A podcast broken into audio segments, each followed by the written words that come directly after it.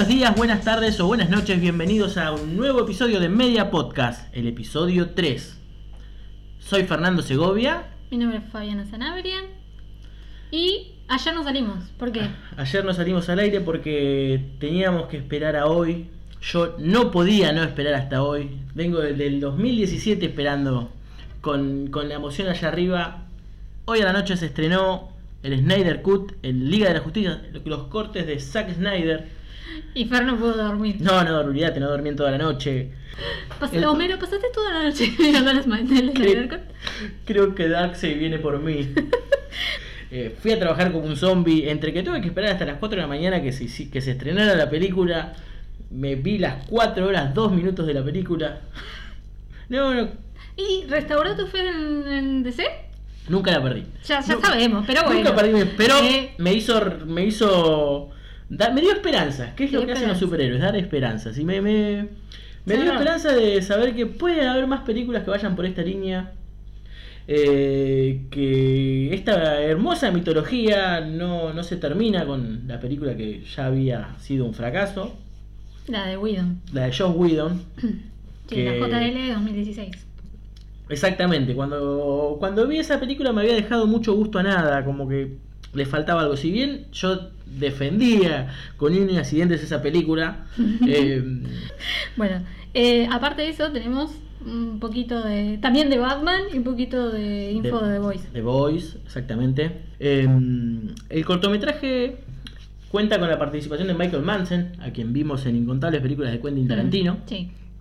Eh, tiene una muy hermosa fotografía, una muy buena representación de lo que es Ciudad Gótica. Eh, un gran momento de la historia es donde Batman va a recor- recorre los pasillos del asilo Arkham para encontrarse con el Joker y nos presentan una la galería de villanos muy bien caracterizados, muy muy fiel al cómic, es todo lo que un fan necesita. Ya me dieron ganas de verla.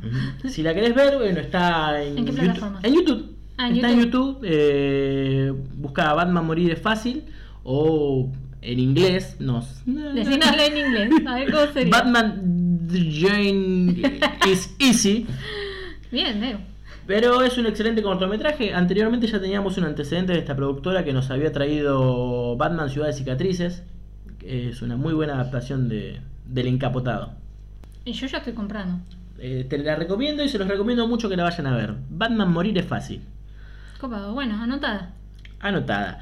Eh, ¿Y qué más pasó este, esta semana? No, después una, una noticita, vamos a decir así, eh, para los fans de The Voice y los que están orgullosos de, de ser fan de The Voice, digamos.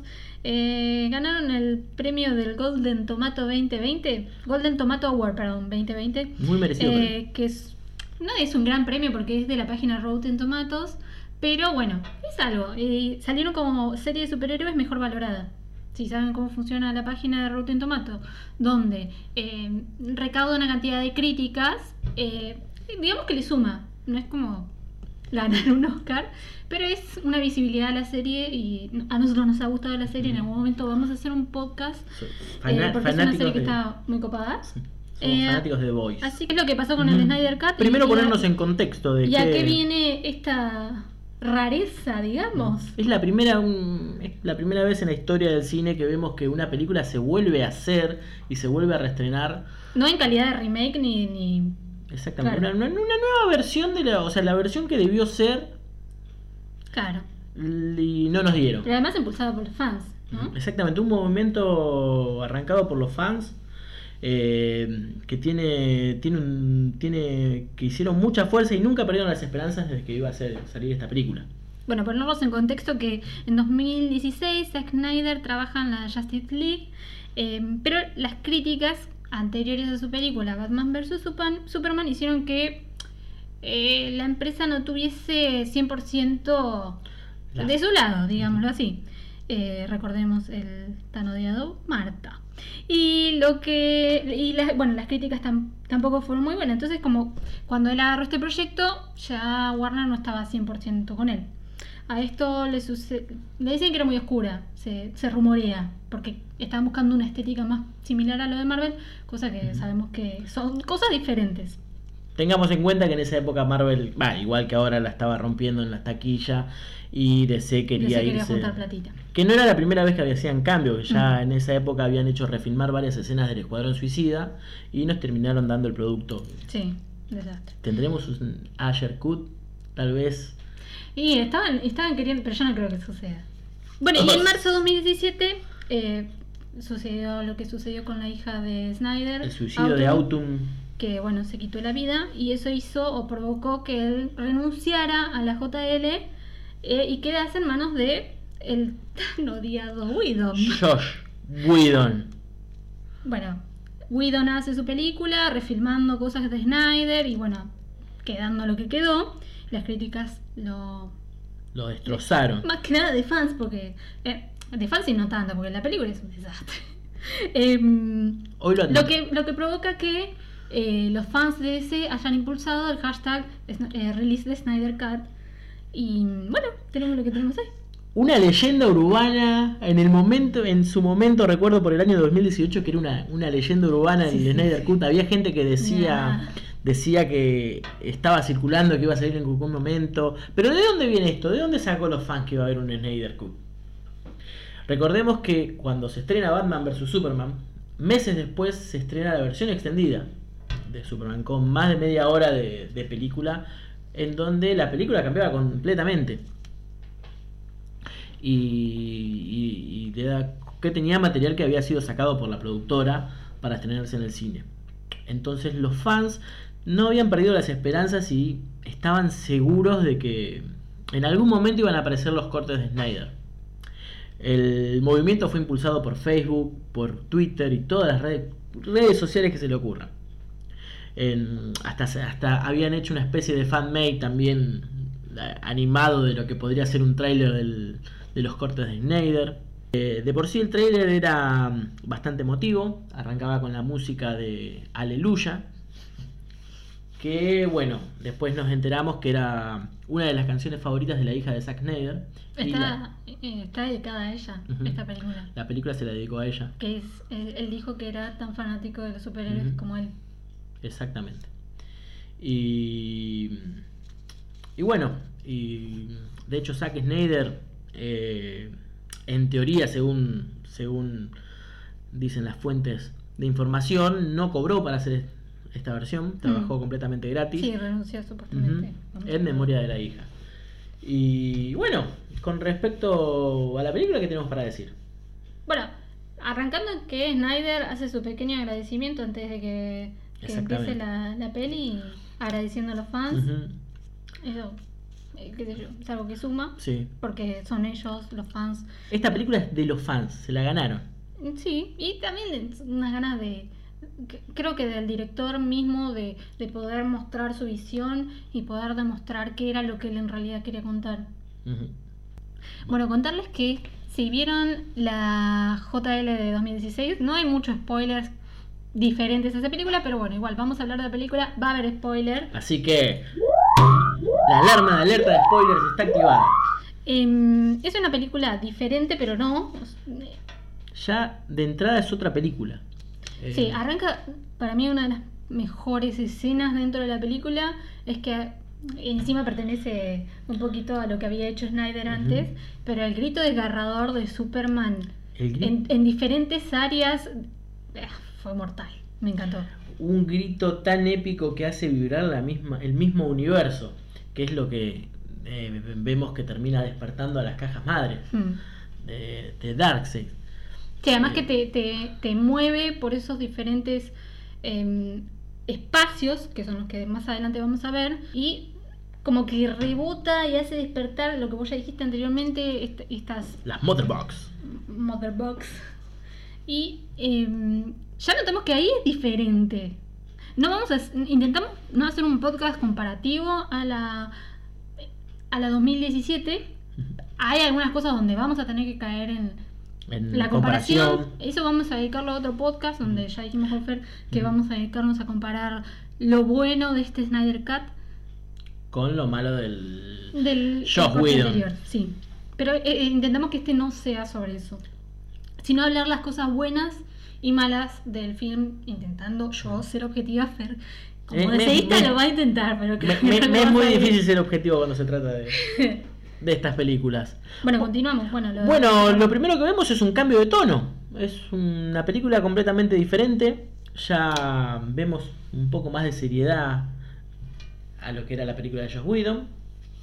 Eh, vemos una escena que había sido eliminada en la versión original de Batman vs. Superman, que es...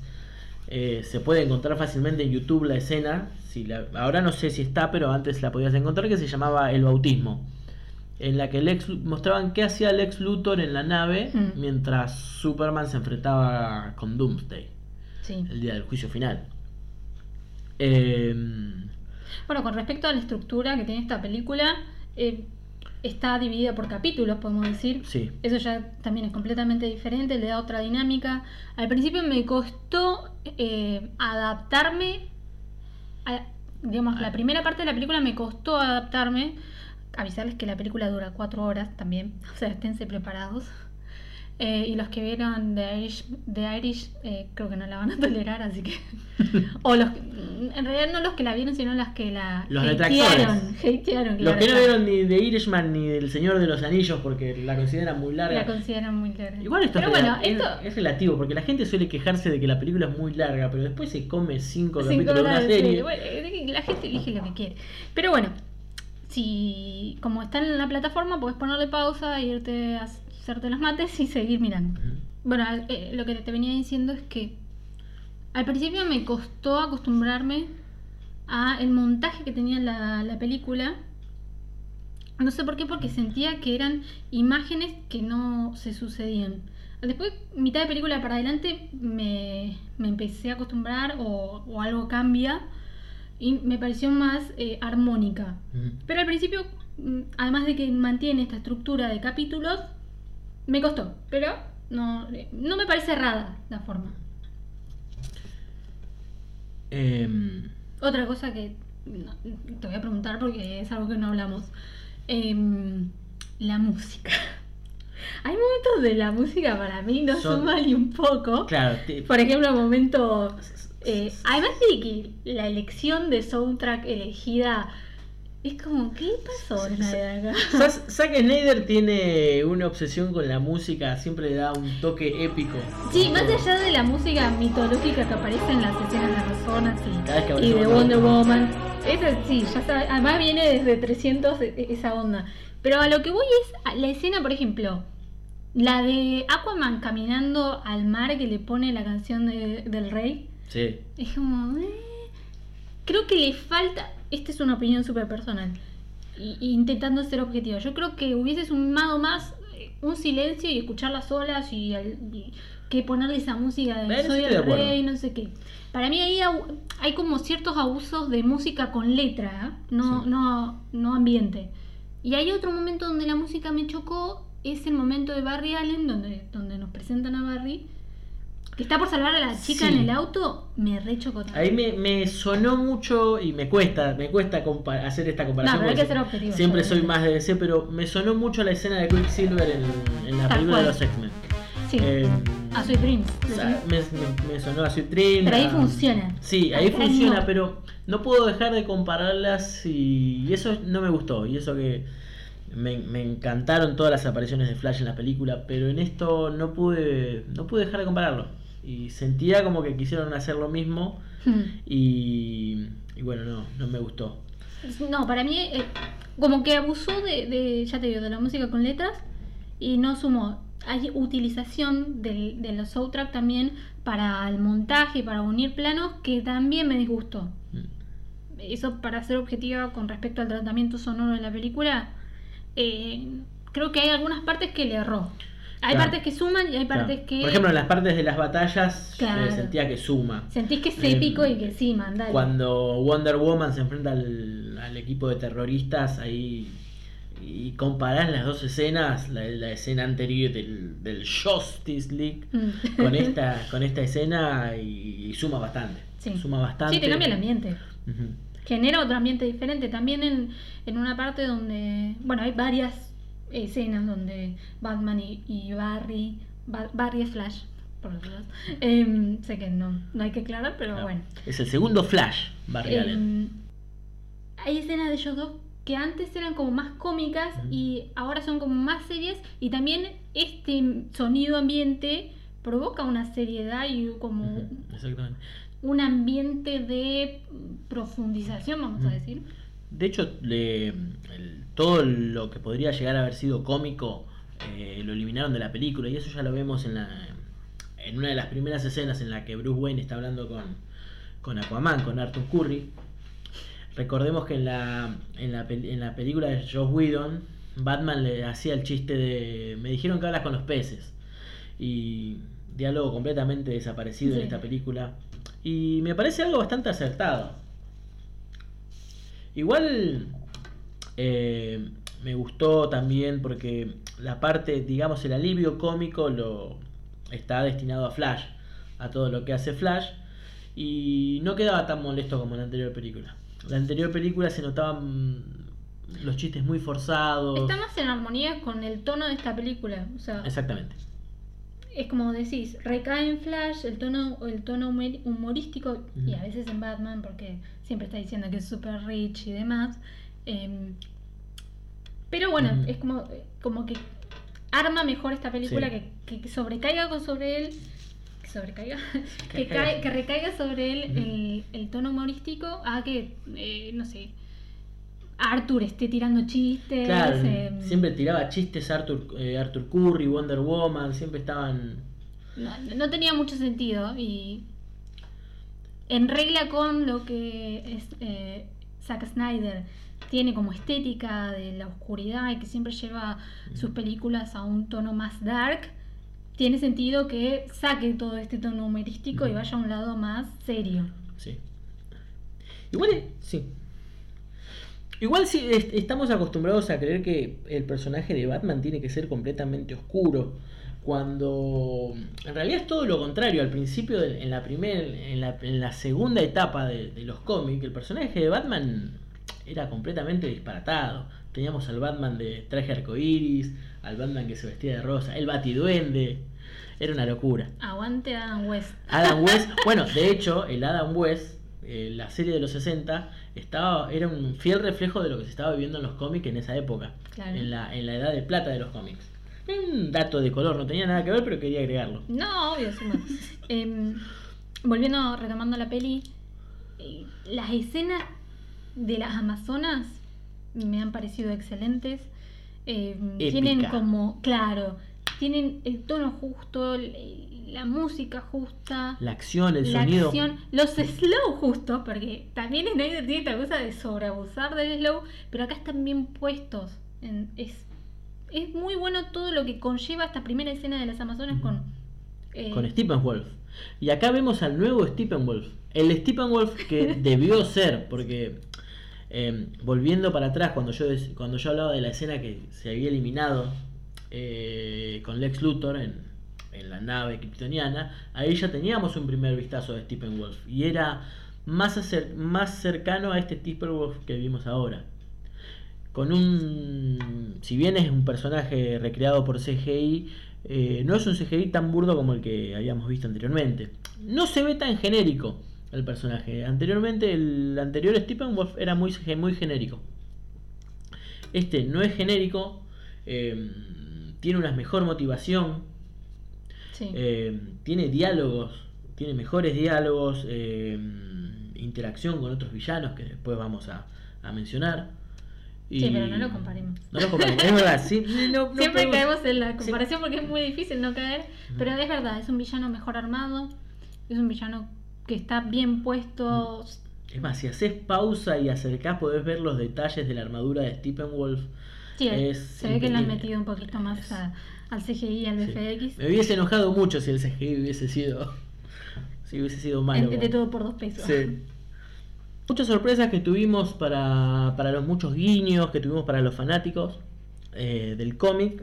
Eh, una de las primeras sorpresas que tenemos es el, cuando nos cuentan en retrospectiva la batalla que se llevó a cabo en la antigüedad contra Darkseid y su ejército, cuando Diana está contando la historia de Darkseid y de dónde viene este Muy tema de las cajas Muy madres. bueno, me encantó. Ujú, Es Es junto con la y- escena de las Amazonas, sí, mi es segunda impecable esa escena. Es, Sí. Tiene la, la acción ideal. Además que ves a los habitantes, de, a, los, a los guerreros de Atlantis, ves a las Amazonas, ves a... A los dioses del los Olimpo. dioses, no. Vemos a Zeus, Ahí se la jugó, la hizo bien. a, a Ares, el, el- el villano que vimos en Wonder Woman 1, la primera de Wonder Woman. Y tenemos varios guiños a los cómics. eh, uno de los primeros es ver a, a los Linterna Verdes combatiendo con Darkseid. Bueno, vemos por primera vez en el cine a Darkseid. Este, este personaje eh, tan temido del universo ¿Quedaste conforme? Sí, ¿Quedaste conforme? Quedé, quedé conforme con Darkseid. eh, Porque era algo que también se escuchó un poquito, que no estaba muy conformes con el, con el CGI de Darkseid, pero yo no voy a opinar. Eh, no, no, estuvo, estuvo bastante bien. De, hecho, me pareció bastante aterrador lo que se podía ver del personaje. Eh, lo vemos invocar, lo vemos descubrir la ecuación antivida. La tan buscada ecuación antivida que tanto vimos en, en cómics como eh, La crisis final. eh, lo aterradora que es esa arma que busca Darkseid. Eh, bueno, ese es, ese es el segundo guiño que vemos. Con respecto a la presentación de los personajes y, y el espacio que les dan dentro de la película, me pareció súper rico, me pareció que les dan un- el lugar que les merecen, porque en la anterior, y sí, estoy comparando, no tenían es- eh, el protagonismo, ni la introducción, ni el back, como para poder empatizar, digamos, con estos personajes. Claro, giraba en torno a Batman. Me gustó mucho la introducción que hay de Barry Allen, Sí.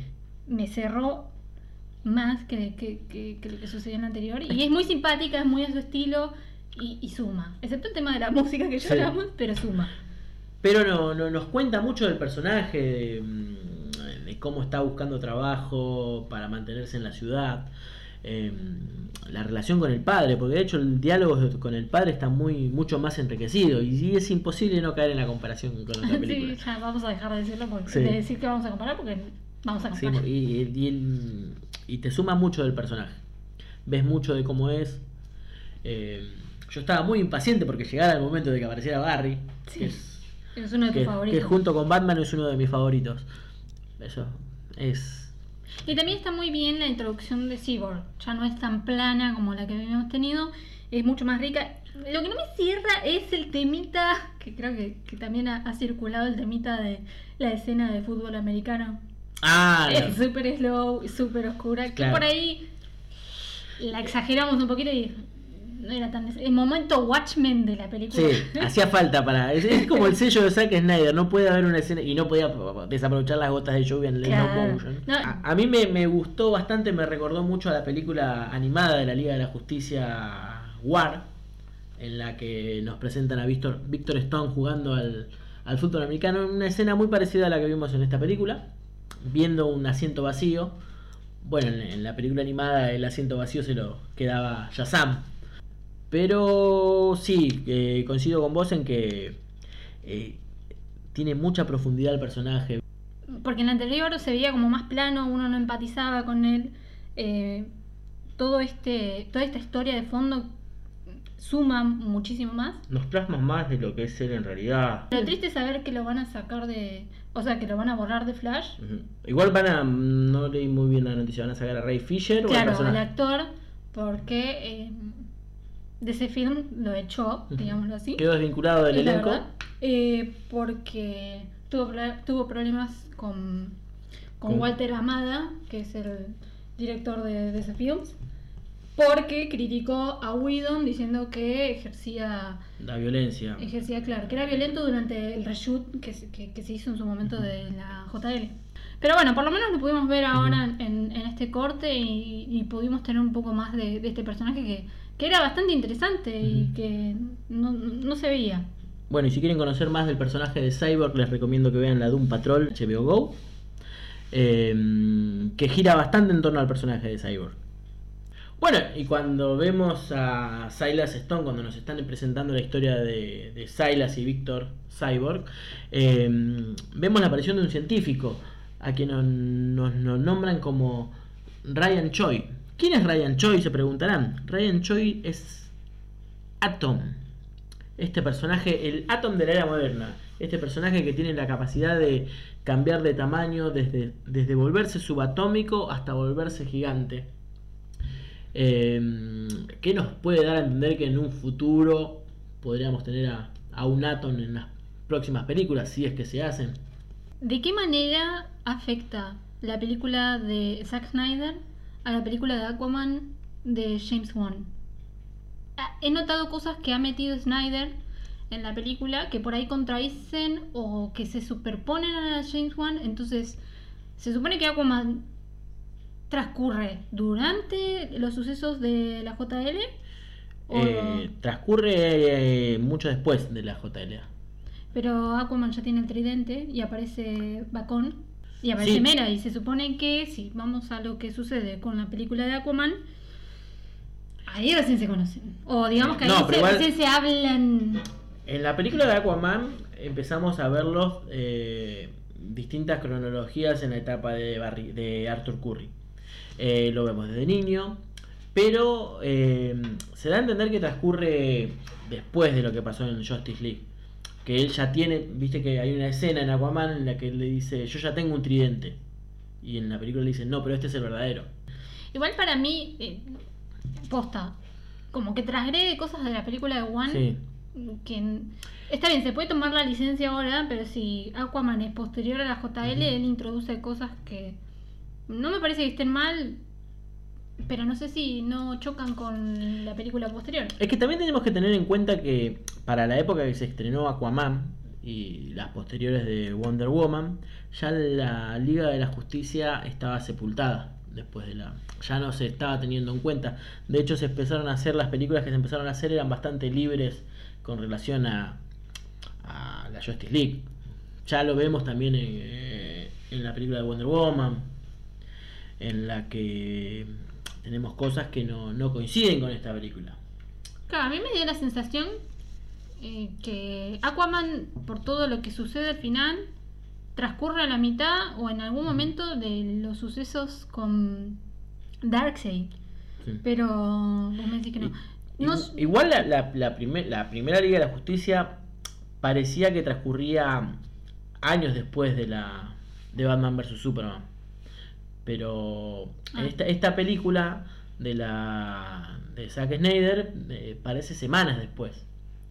De hecho hay un pequeño detalle que, que te da a entender más o menos cuánto tiempo pasó es el, el hecho de que Lois Lane tenga un test, un test de embarazo. Claro, el guiño del test. Claro. Que no es tan guiño porque es re obvio que abre Sí. y está el- Y lo que nos da a entender que no hace mucho tiempo que murió Superman. Claro. Ujú. A pesar de que pasaron otras películas como El Escuadrón Suicida en el medio de esto. Cuando salió Aquaman, ya Sam, eh, la de Wonder Woman, ya la Justice League estaba sepultada. De hecho, no se tenía planes de hacer otra. Y hay otro guiño que es directamente con Lois. La aparición de la supuesta Marta La Marta no tan Marta. Bueno, eh, recibimos la visita de un personaje eh, muy conocido y muy querido también en el mundo de los cómics. eh, cuando vemos que Marta, la mamá de Superman, va a hablar con Lois y se despide, vemos que esa se convierte en un personaje. Se convierte en el detective marciano, el corazón de la Liga de la Justicia en los cómics. El detective marciano. Un personaje que en fuerza está muy a nivel a la par de Superman. No llega a ser tanto como Superman, pero tal vez no, no tenga tanta popularidad en, en lo que es audiovisuales, pero fue una muy grata sorpresa haberlo visto por primera vez en el cine a este personaje. Superman, Diana, alias Wonder Woman y Batman. No, no, digamos que Batman cumple el papel de recluter durante la película. No tiene como Sí. un pro- son protagonistas, claro que sí, pero no tienen la profundización que se da en Barry y Cyborg. Debido a que cada uno debe tener. es- quiero con- creer que es porque cada uno tiene su película en solitario. Y además conocemos hasta la, a la- conocimos hasta el hartazgo en, hasta el hartazgo en distintas películas, el, el origen de Batman. Sí. Ya todo el mundo sabe quién es Batman, quién es Superman, quién es Wonder Woman. Por eso me, me pareció acertado que profundizaran Sí, también. que le dé en- lugar a estos otros personajes. Y también vemos al Superman oscuro. Vimos el, el resurgimiento de Superman después de su muerte. El Eh, el Superman enojado. Pero se le pasa. vemos- Esta escena igual que está en la anterior y eh, es de lo mejorcito que tiene en la anterior y por suerte sigue estando acá. Que lo que más me gusta de esta escena que por suerte quedó y es de lo mejorcito que quedó en la- de lo que tenía en la anterior es la escena donde Barry le, le corre al costadito y el chabón Sí. lo mira es como Ba- Barry, que es, él está confiado que es el más rápido del mundo y lo sorprende al ver que Superman está a su misma velocidad. es excelente. La, la- la expresión de Barry Allen cuando ve, se siente intimidado por Superman La es terrible. carita, sí, sí. Es terrible, ¿no? Y vemos a... Anteriormente a esto, cuando lo reviven gracias a la tecnología de las cajas madres, vemos una visión que tiene Cyborg, en donde vemos un futuro oscuro eh, traído de la mano de este Superman. Es algo que sucede minutos antes de que le den el. el La descarga. es un. Claro, antes de que reviva Superman. eh, es como un splash de, de la muerte de Diana, de la muerte de Arthur.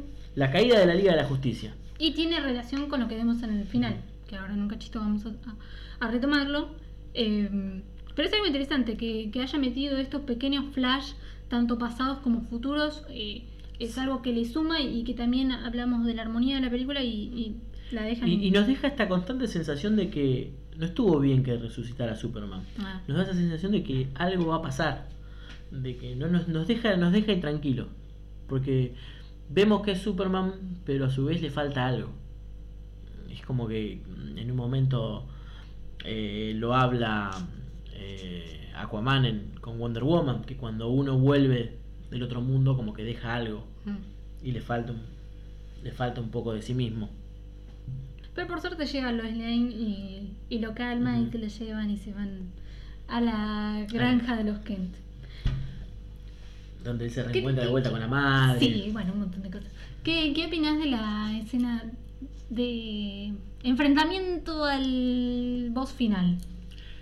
En- bueno, nos encontramos con- con- nunca llega. Spoiler alert, pero se- se- al final se. Sí, Stephen contra Stephen Es que no se enfrentan con Darkseid, pero Sí. sí, con Stephen Wolf. Eh, ¿Qué opinas?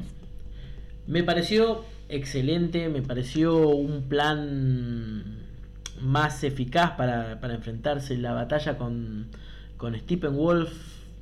Eh, me, me- no, me encantó, es muy épica. Eh, los efectos Cierra, más, eh, cierra la dinámica entre ellos. Ahora realmente parecen unidos. Si bien en la otra la idea era que mm, demuestren que estaban juntos, en esta cierra. O sea, Sí. cada uno ocupa su lugar y tiene. Tienen un plan en conjunto, porque Sí. en- Y cada uno tiene su momento épico Sí. también. En la versión anterior como que sacaban a Barry de la pelea para ir a salvar una familia, que en esta película no aparece. Em, Superman que se va a salvar más gente. Bueno, acá nos plantean que justamente que Stephen Wolf elige esta zona porque está completamente deshabitada y él puede moverse tranquilamente sin, sin alertar a, a los salvadores de esta tierra. Y para mi suerte sacan el momento Girly Batman, donde el arribo de Superman provoca que este Batman se, no sé, Se emocione, sonríe, se, se emocione de más. Estaba como, wow. Y bueno, y sacaron el chistecito de me duelen las piernas. Sí, gracias. to- to- gracias a Dios esas cosas desaparecieron completamente del canon. Y bueno, tenemos un momento muy épico de Barry Allen tratando de acumular su Speed Force para, para anular la, la energía de la Mother Box. Y bueno, acá vemos otro momento oscuro de Superman, en donde vemos que no es el mismo. Cuando empieza... Pinta, pilcha diferente. Sí, tenemos la pilcha oscura. Tenemos el traje de luto de, de Superman que hemos visto en, en cómics posteriores a la muerte de Superman cuando él regresa. Y lo vemos bastante cambiado a la hora de enfrentar a su enemigo. Eh, en el momento que está a punto de matar a golpes a. Como más Wolf. soberbio. Yo no, no noté la soberbia y. Y más imponente. Mm. Y mm, bueno, momentos antes de terminar con el boss final, vemos al. Me gusta que te contagié lo de videojuegos del boss. Vemos en un momento el portal abriéndose y vemos a, al gran villano de del universo de C que es eh, Darkseid. Darkseid. Vemos a Darkseid y a la abuelita Bondad y atiza. Y nos da, nos da el pie de que nos da la esperanza de que pueda haber otra Liga de la Justicia y, y tengamos una continuación de esta película. Sí, da muchos pies. Que- Que no son escenas postcréditos. pero no son postcréditos, son pre-escenas. Son precréditos. Precréditos. Es como un epílogo. Precrédito, ¿no? Eh, es- viene el, el post precrédito de Claro. que ya lo habíamos visto en algún momento de Luthor. Mm, Pero con una pequeña variación. Eh, en lo que era la escena postcrédito de la Justice League de Joss Whedon, eh, Luthor le proponía a Deathstroke eh, formar una liga propia. Y acá vemos que le está dando la identidad secreta de Batman. Y yo pensé que ahí se terminaba. No, Y sigue. tenemos algo Tenemos más. más escenas. Una de. Desde que yo vi el tráiler, era, creo que era una de las escenas que yo más estaba esperando. Era y- era lo que más esperaba en la película, que era. Esta Fue una de las que dio más de hablar. más que hablar, que es esta visión de un futuro posapocalíptico en donde está todo mal. O alternativo, ¿no? No sabemos si sucede dentro de este mismo o es un universo donde Superman no pudo ser controlado. O sea, sería un alternativo. Exactamente, o se volvió loco. O dentro de este mismo que a futuro se volvió loco, todavía no está planteado eso. En la que mm, vemos una gran escena un- con un gran diálogo entre. Y vemos también una segunda oportunidad a Jared Leto, Sí. a quien ya habíamos visto como el Guasón y no gustó tanto, tuvo malas críticas. A mí en lo personal no me, no me terminó de cerrar mucho. Sin embargo, en esta escena compré. Compré, me pareció... A ver, no es lo que nos mostró en Suicide Squad. Por suerte se lo ve un poco más comprom... No. Más comprometido con el personaje. O sea, no, yo creo que en el anterior estaba comprometido, pero tenía un, un guion y una dirección que no lo, no lo acompañaron. En esta, este Guasón es mucho más interesante, es, es, es más oscuro Sí. a la Snyder. obviamente no va a ser Ledger ni, ni Phoenix, No, pero no. va- son inalcanzables. Pero... Igual Jared Leto es un excelente actor, o sea, Sí. si, lo, si lo has visto actuar en, en otras películas. No, lo banco como músico, pero sí como actor. Nunca lo escuché. Me hubiese Pero preferido no saber que Me era da músico. bronca ver eh, Suicide Squad y ver que no, no era el guasón que uno esperaba. Y en esta esperemos que se redima. Un- una segunda oportunidad para este actor, que a quien había quedado bastante desconforme, él con las críticas y cómo había Sí, quedado. la también se película. quejaba de que se lo habían cortado muchísimo al personaje. Completamente. eh, en el Escuadrón Suicida quedó de tal forma que el personaje podría no estar en la película que no afectaba nada. Y tuvo muchas en- escenas eliminadas de la película. Por eso hay muchos que también tenemos la esperanza de que en algún momento llegue el Asher Cut, la versión, la nueva versión del Suicida Squad. Aunque ya vamos a Yo tener creo que una- ya está. Aunque igual ya- Sigamos con este, con este universo que me parece más interesante de explotar. Igual ya vamos a tener ahora en unos meses la nueva película del Escuadrón Suicida. Claro, pero de la mano de James Gunn. James Gunn, eh, el director de Guardianes de la Galaxia. Sí. Eh, bueno, y nos presentan esta escena posapocalíptica en donde vemos que está todo mal. Personajes. vemos una mera enojada, un Barry distinto también y un Cyborg. y, Y a Batman con, con trajecito nuevo también. Exactamente. Pelo antiparras y demás. El Batman que habíamos visto ya en Batman vs. Superman. Claro. Y vemos a Deathstroke, a quien ya habíamos visto en la escena anterior, trabajando en conjunto, mí, con, sí. trabajando en conjunto de Ba- con Batman. Pero se les pudra el rancho cuando aparece Un Superman. Superman bastante ¿Y caliente. cómo le haces frente? Y bueno, eso es algo que esperemos que nos muestren en algún momento. Sí, a mí me dejó con, con- personalmente me dejó con ganas de más. Quiero quiero saber cómo va a seguir esta historia eh, y espero. y, hay, y hay un precrédito más que se lo ve a Bruce. una escena que ya estaba escrita, pero no se llegó a filmar en la otra eh, en el 2017, que es cuando Bruce despierta de este sueño posapocalíptico. Claro. ¿Qué es lo que vemos? Vemos un diálogo entre el Mountain Manhunter y Batman, en el que le vaticinia, en que le advierte que una, que una guerra está a punto de acercarse. Eh, O sea que ya contamos con un personaje nuevo más. Ya contamos con un personaje nuevo más para la Liga de Justicia. Y no sé qué depara al universo DC, más allá de que sabemos que va a continuar con un Flash y con un Aquaman. Eh, lo anterior a esto fue Wonder Woman 1984, que no la discutimos, pero en algún momento la vamos a discutir. O a hablar, discutir suena feo. Claro. Eh, pero no sé qué depara No. al, al futuro de DC Films. Bueno, la- por empezar tenemos la película que ya mencionamos recién, dirigida por Ja- James Gunn, de Claro. El Escuadrón Suicida, También, sí. en el que los pocos avances que vimos se ven muy prometedora. Mm. Eh, vemos de vuelta al personaje de Harley Quinn, interpretado por Marco Robin. Em, John Cena haciendo de Peacemaker. Y mm, bueno, volvemos Bueno, a ver a Viola Davis. Sí. Y por lo que se ve y por lo que lo que se dice de la película, eh, pinta a ser muy buena película. Espero no decepcionarme como me pasó con la, con la anterior película. Em, pero le pongo todas las fichas a esta película. Próximamente también se, se habla del estreno de dirigido por Andy Muschietti de Flashpoint, en el que nos va a traer viejos y conocidos Batman.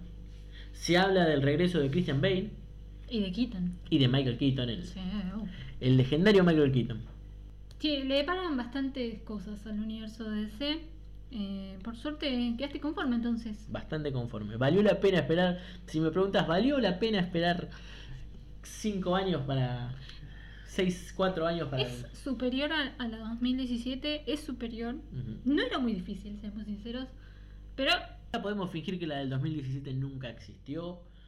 Eh, le sacaron la escena post-crédito de Batman corriendo con Flash. sí, sí, sí, sacaron. Bueno, eso no, no, Era una no, escena simpática. no, no, no- iba con el tono de esta película, pero me, me había parecido Va a quedar en el colectivo de la, de la un, memoria. un buen guiño al, al, al enfrentamiento de la eterna discusión de quién es más rápido, si Superman o Flash. Ah, y pará, y también tiraron una que es eh, Bruce felicitando a, a Clark, le dice felicitaciones, está claro que ahí hay bebecito, ¿no? Sí. Super Daddy. Sí, sí, sí, es, que- Está claro el guiño y hay algo que está rondando y es eh, si Cavill continúa en el universo DC o no. eh, yo espero que continúe. Sí, el, el Pero rumor se está. como que no, El rumor estaba que estaban en tratativas para traerlo. Así como también está el rumor de que. de que va a ser un, nuevo Superman.